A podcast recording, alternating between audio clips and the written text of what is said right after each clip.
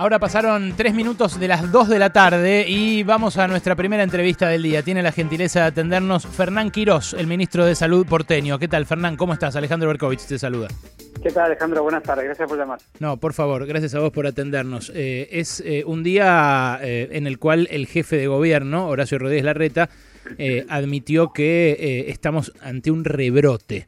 es un día en el cual los porteños nos preguntamos qué se viene, qué se viene de acá en adelante y si va a haber nuevas restricciones a la circulación, a tono con lo que ya anunció Carla Bisotti y Santiago Cafiero a nivel nacional. Bueno, nosotros, Alejandro, lo venimos comunicando hace semanas, ¿no? Que teníamos por delante la segunda ola, porque había ocurrido en todos los países y iba a ocurrir también aquí, sobre todo cuando vengan los primeros fríos, porque la gente tiende a dejar el espacio abierto y hacer encuentros laborales, sociales o familiares en los lugares cerrados, y porque hay, están estas nuevas variantes que aceleran la velocidad de contagio, eh, de manera que lo que estábamos viendo en los últimos siete días es que esa segunda ola eh, se inició de todas maneras eh, no, no es eh, determinístico, digamos. Nosotros podemos hacer muchas cosas para postergarla, disminuir la amplitud o la importancia de la ola, ¿no? Y en ese sentido lo más importante de todo es eh, la capacidad del Estado de rastrear, testear y aislar, un componente esencial para el cuidado de la ola, porque siempre demora, demora los casos a la medida que identificas rápido y aislar. Segundo es refocalizar y volver a juntar energías entre todos los ciudadanos para volver a cuidarnos, insistir en no tener actividades de mucho tiempo, de mucha gente en lugares con mala ventilación, eh, a pesar del clima que no acompaña, intentar hacer todo el espacio abierto de todas maneras. Eh, y lo tercero es cuidarnos de las variantes, y por eso nos pareció muy oportuno todas las decisiones que se han tomado el Gobierno Nacional para restringir y disminuir el riesgo, testear, como veníamos haciendo nosotros desde noviembre, ¿no es cierto?, en Ezeiza, a todas las personas que vengan eh, y detectar rápidamente las personas que traen esas variantes. Ese es, el principal foco en que estamos trabajando en el gobierno de la ciudad. Por supuesto que eso no significa ir viendo día a día, semana a semana, la evolución de la pandemia y en base a, la evolución ir proponiendo medidas a la ciudadanía. Mm. Esto, eh, por ahora, bueno, tiene, tiene un carácter, digamos, parcial o acotado. Eh, siguen, por ejemplo, en pie las clases eh, y hay mucha discusión en las escuelas. De hecho, hay un paro que lanzó uno de los gremios, no el mayoritario, pero uno de los gremios que es ADEMIS, eh, por la muerte de un docente, muerte por COVID, que se registró en un afiliado de ADEMIS y por eso ADEMIS está de paro. ¿Tienen planeado algo respecto de las clases? No digo restricción solamente de la presencialidad, sino también por ahí algún nuevo protocolo o alguna decisión en torno a eh, el movimiento que se genera, el transporte, la entrada de los chicos, demás? Mira, nosotros venimos monitoreando día a día y semana a semana la evolución de las burbujas y de los casos de, en la escuela, ¿no? Eh, y lo que hemos detectado hasta el día de hoy es que la incidencia de casos en, en, la comunidad educativa es la misma que existe en la comunidad en general, de manera que no hemos podido documentar que la presencialidad cuidada, como la estamos haciendo con los protocolos, eh, esté provocando más casos que los que están en la comunidad. Eh, más allá de ello, estamos intensificando y, pidiendo especialmente a todos los trabajadores de la educación que vengan a testearse. Tenemos pleno acceso al testeo cada 15 días, preventivo para todos los trabajadores. Todavía tenemos capacidad de testear más gente que la que está viniendo, así que estamos eh, insistiendo en ese concepto. Perdón, pero ¿cómo, saben que, ¿cómo saben que no hay más contagios en la comunidad educativa que en la comunidad en general? ¿Cómo es esa prueba? Porque la incidencia de casos nuevos que hemos tenido entre trabajadores y alumnos es menor a la incidencia que ocurrió en ese mismo periodo en, la población.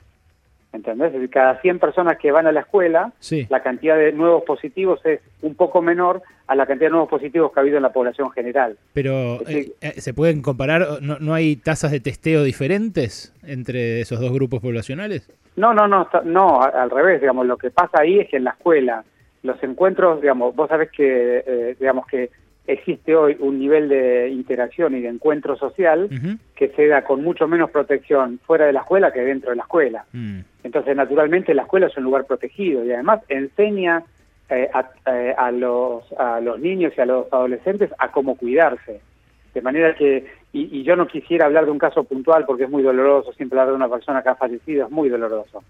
Pero ese, el docente que vos te estabas refiriendo Vos sabés que fue por primera vez el lunes 22 de febrero a la escuela ese mismo día llegó a la escuela con síntomas, es decir, que, se, encontró los síntomas ese mismo día, ese mismo día se testeó, de manera que, que no sería un caso para poner en el debate. ¿no? Pero eh, insisto en la repregunta porque no entiendo la, metodología para escindir una cosa de la otra. Eh, si, si, vos, si vos eh, a nivel total población eh, tuviste eh, que el pico de casos fue 15 días después de iniciadas las clases, porque ese es, ese es lo, que, lo que se vio a, mediados de marzo, ahora que fue el momento eh, crítico. no, no, no, no coinciden los tiempos porque fue después, ¿no? Pero, pero te sigo el razonamiento.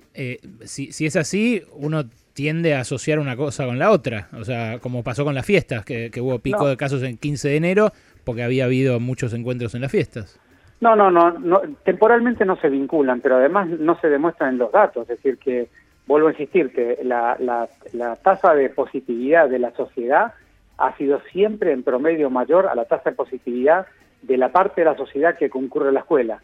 Y de hecho lo que hemos visto es que la, esta ola se ha intensificado inicialmente en personas entre 15 y 40 años, es decir, en una franja etaria mucho más amplia que la escuela y sobre todo en prácticamente la mayoría de los que ya no están escolarizados y tiene mucho más que ver con la socialización y, las dificultades de mantener eh, las medidas. Te vuelvo a insistir, fue al séptimo día de la primera ola de frío y de lluvia de la ciudad, que es eh, la vinculación temporal más clara, ¿no? Es lo mismo que pasó en Europa, es decir, la primer gran ola de casos en Europa fueron siete días después de la primera ola de frío que, que azotó el territorio. Y eso es lo que estamos viendo aquí en todo el país. Ministro, buenas tardes. Lo saluda Noelia Barral Grijera. Usted contó hace algunos días en un programa de televisión los cuidados que empezó a tomar su familia desde que sus hijos volvieron a las clases presenciales. Estos cuidados eh, no habían sido comunicados masivamente, al menos eh, el resto de las familias me parece que no los están tomando masivamente. Eh, ¿En qué nivel de riesgo están las familias que no están tomando cuidados eh, tan, tan altos como los que está tomando su familia? Te agradezco mucho la pregunta porque ha habido una enorme confusión con lo que yo dije y lo que se debatió en las redes, ¿no? Porque como siempre te toman un pedacito del dicho y luego cada uno empieza a generar la historia de vida de ese pedacito. Eh, vamos a aclarar de vuelta ese punto que es muy importante. Lo que yo dije es, primero, tenemos que empezar a intensificar los cuidados. Obviamente los cuidados más, los que todo el mundo ya sabe, y para no repetirlos, no volver a tomar el tiempo repetirlo, el barbijo, la distancia, el lugar público o, espacio abierto.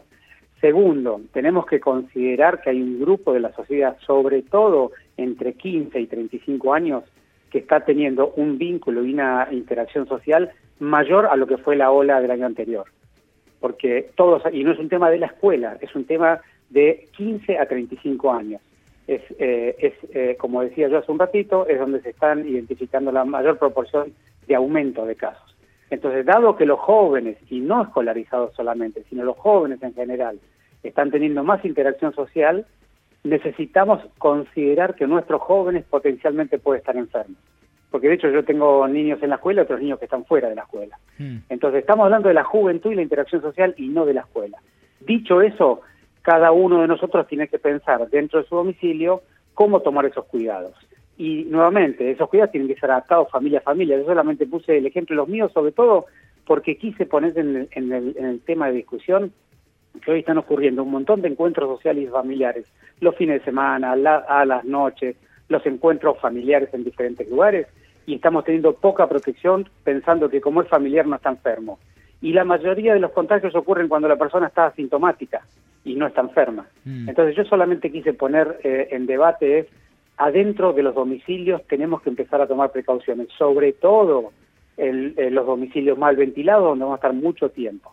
Luego, si tienen niños o jóvenes de 15, 20, 25 o 30 años con mucha interacción social, necesitan planificar dentro de la familia cómo cuidarse, porque esos jóvenes son los que están eh, conduciendo el aumento de casos eh, en el área metropolitana. Bueno, pero entonces insistís con, con la recomendación, comer eh, separado de los niños si están en edad escolar, ¿es algo que vos recomendás? no, es, no, es, un tema de la edad escolar, te vuelvo a repetir, porque la mayoría no están en edad escolar, es un tema de si el grado, cada uno sabe sus hijos y hermanos qué actividad social tienen.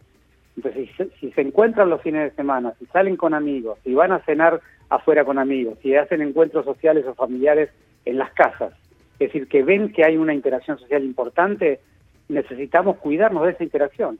Ese es el comentario. Y no es un tema de la escuela, porque en la escuela tienen los protocolos y están cuidados. Es un tema de lo que hacen fuera de la escuela. Eh, la ministra Soledad Acuña había hablado hace algunas semanas de la posibilidad de flexibilizar los protocolos adentro de la escuela. Dado el contexto actual, ¿eso quedó descartado o sigue siendo una posibilidad? Nosotros no hemos flexibilizado los protocolos eh, escolares eh, aún en ningún momento. hay, hay solo un aspecto que tenemos en evaluación y es que muchas familias tienen una enorme dificultad para dejar dos o tres hijos con unas diferencias de 30 minutos cada uno, se pasan toda la mañana pendientes de la entrada escolar. Entonces estamos evaluando alternativas para que no haya aglomeramiento en la entrada, pero que las familias puedan tener un pasar un poquito más organizado. Eso es un poco lo que estamos trabajando. Mm. Eh, pero todavía no hemos hecho ningún cambio. Mm. Eh, eh, estas, igual quiero ser más explícito en las recomendaciones dentro del hogar, de, de, precauciones dentro del hogar en caso de que haya, no sé, jóvenes que tomen contacto con otra gente. Eh, vos lo que dijiste es que cenan separados, que es una forma. Otra es cenar a, distinto tiempo, o sea, que cenen primero los grandes y después los, los chicos o después los jóvenes. Yo solamente puse un ejemplo personal, pero vamos a analizarlo más abstractamente. Claro. Si vos convivís con personas de alto riesgo de enfermarse, tenés que cuidarte especialmente en tu casa. Primero, naturalmente, trata de mantener la casa lo más ventilada posible. Segundo, tratar de mantener cierta distancia o protección con los que tienen mucha exposición pública o social. La forma, cada uno le encuentra la forma. Yo lo que, eh, digamos, expliqué es que uno de los momentos más críticos de contagio es en los encuentros familiares y sociales de, alimentación, porque es el momento donde perdés la distancia y eh, no usas barbijo. Entonces cada uno verá cómo lo eh, piensa que lo tiene que hacer en su domicilio. Mm. Yo solamente puse el ejemplo porque eh, digamos, yo tengo hijos de más de 15 y más de 20, eh, y por lo tanto lo que hacemos es tomamos cierta distancia al almorzar, estamos con más de dos metros cada uno y almorzamos juntos, eh, y eso es lo que hacemos nosotros, pero no me quisiera poner como ejemplo, porque yo no soy ejemplo de nada, solamente lo usé para, para poner el debate el tema, ¿no? Mm, bien, un par de preguntas sobre vacunas. abrieron la inscripción para mayores de 75 años acá en la ciudad y abren para mayores de 70. ¿Tienen más o menos una una idea de cuántas van a poder poner a cada grupo etario? Bueno, nosotros tenemos unas 200.000 personas entre 70 y 79 años eh, que eh, estimamos que van a tener la voluntad de vacunarse eh, y lo que hemos hecho es abrir una primera, como bien decís vos, ya hemos inscrito, se han inscrito más de 30.000 personas ya para vacunarse con 75 o 79 años y el día jueves a la mañana abriremos para 70 74 y iremos dando los turnos en la medida que tengamos acceso a las vacunas. Ahora tenemos unas 40.000 vacunas para dar y estamos esperando el lote de, Sinopharm que viene de China, que seguramente vendrá en los próximos días. Así que yo espero que tengamos de una manera ininterrumpida la vacunación de este segmento eh, rápidamente, ¿no? Mm, eh, ¿Esta vacunación se va a hacer en más centros? ¿Van a habilitar más centros a medida que bajen la edad de, las personas que, que van a estar alcanzadas o van a usar los mismos? Nosotros abrimos la cantidad de centros que necesitamos para dentro de los 7 a 10 días, con posterioridad de haber recibido el lote, estén todas aplicadas. Entonces, eh, depende de la cantidad de vacunas que nos den por vez, la cantidad de centros que vamos abriendo, eh, para poder vacunar a todo el mundo rápidamente en la semana siguiente. Así que sí, eh, va a depender mucho de esa realidad. Al día de hoy, como te dije, son solamente 40.000 vacunas que tenemos para este segmento. En la medida que nos den más, iremos abriendo más centros. ¿Y los turnos de hoy para los que la gente que se está anotando hoy, para cuándo van a ser? Los que se inscriban hoy, vamos a empezar a darle turnos para el día miércoles. Mm.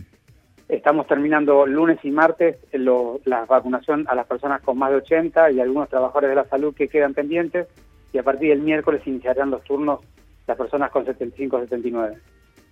Ministro, hay ansiedad entre los docentes que preguntan en este momento en, nuestras redes sociales en qué momento van a comenzar a dar turnos para eh, su vacunación. ¿Hay alguna previsión? Bueno, vos sabés que los docentes están en el grupo estratégico, es el grupo 4, de manera que cuando nosotros completemos la vacunación por edad, eh, inmediatamente le vamos a dar prioridad a ellos. Nosotros habíamos eh, vacunado 16.000 docentes eh, con la vacuna Sinopharm cuando no se podía aplicar a mayores de 60 años, ¿no? Eh, pero hmm. los grupos por edad están eh, es el grupo 2 es grupos mayores de 70, el grupo 3 es mayores de 60, el grupo 4 es estratégico donde están los docentes. Así que en cuanto completemos estos grupos, rápidamente vamos a, seguir la vacunación con ellos. Mm. No, perdón. No, Regresando a, mm, bueno, a la situación de segunda ola que usted define como ya presente en, la Ciudad de Buenos Aires y en el área metropolitana, eh, la Administración Pública Nacional dispuso el teletrabajo eh, al menos hasta el miércoles para, para todos los trabajadores de la, de la Administración Pública. Entiendo que en la ciudad eh, esto no, no fue resuelto en el mismo sentido. ¿Hay alguna medida que esté en evaluación? La provincia también evalúa restringir la, circulación nocturna. ¿Hay alguna medida que la ciudad esté evaluando eh, eh, más allá del testeo y del rastreo, considerando que, bueno, usted nos, nos ha dicho que ya estamos atravesando la segunda ola? Sí, lógico. Primero de todo tengo que decirte que los trabajadores eh, de la ciudad están la enorme mayoría abocados al plan de la atención del COVID ya sea en los hoteles, en, en los detectar territoriales, en los sistemas de vacunación, de manera que nosotros, todos nuestros trabajadores públicos están abocados a este plan y por eso que van a seguir trabajando todos porque hacen tareas que son esenciales, ¿no? Eh, y luego, por supuesto, que nosotros día a día y semana a semana evaluamos todos los indicadores epidemiológicos, la situación del sistema de salud, eh, la positividad de los testeos, la cantidad de test, la cantidad de nuevos eh, enfermos y vamos decidiendo día a día y semana a semana de acuerdo al resultado. Así que todos los días estamos evaluando los indicadores y en cualquier momento podríamos tomar medidas, por supuesto. Mm, volviendo a vacunas, eh, hubo un cupo para docentes, ¿verdad? Un cupo que habían anunciado. 16.000. ¿Y, y eh, especulan con algún número más? O... En realidad, esos 16.000 fue cuando nos dieron las vacunas de Sinopharm, que era para menores de 60. Sí eh, nos dieron una cantidad que alcanzaban para todos los menores de 60 que faltaban trabajadores de la salud y, quedaban 16.000 eh, vacunas liberadas de los trabajadores de la salud.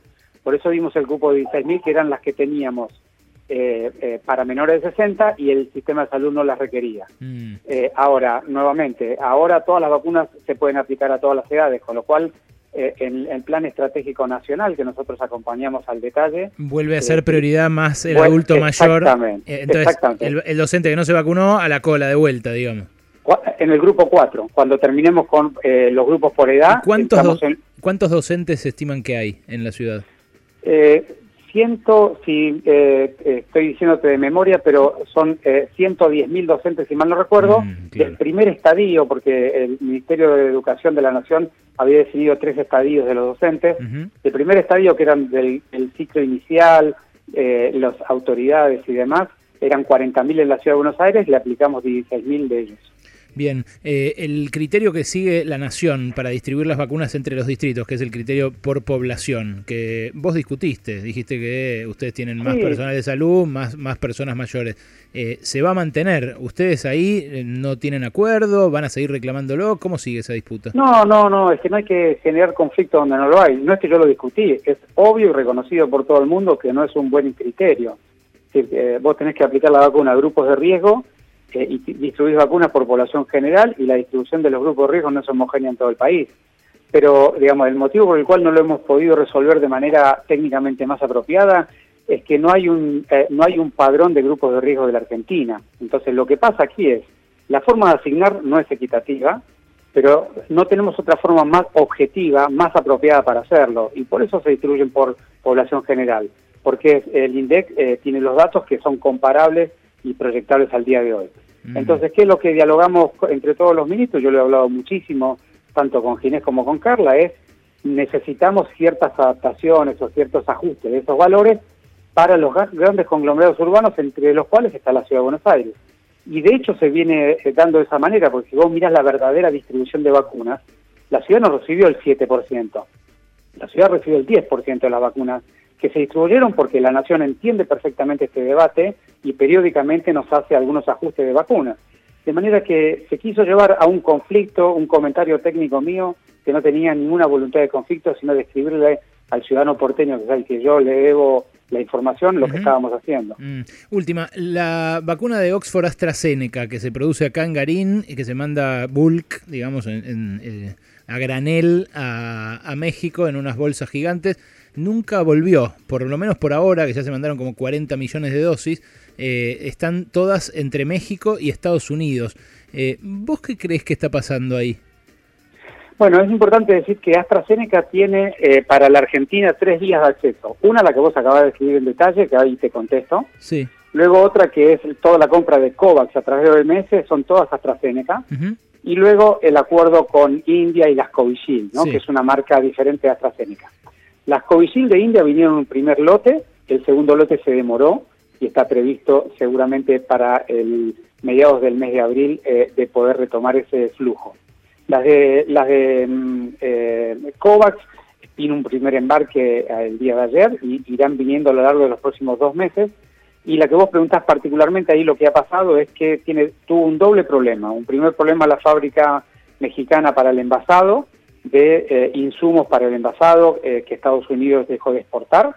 Y luego hay un tema con la habilitación eh, y la acreditación de la fábrica por parte de las autoridades regulatorias mexicanas, que aún no han liberado la, aprobación de, las buenas prácticas de manufactura de la fábrica. Yo ambas cosas las conté el viernes eh, porque estoy siguiéndolo muy de cerca eh, y empiezo a sospechar, por eso te hago la pregunta, ¿debería frenarse la exportación para el enfrascado allá del principio activo que se produce acá, pues empieza, digo, estamos eh, tironeándonos las vacunas entre distritos, hay gente desesperada y eh, eh, México arguye problemas regulatorios para una planta que nos tiene que devolver las dosis.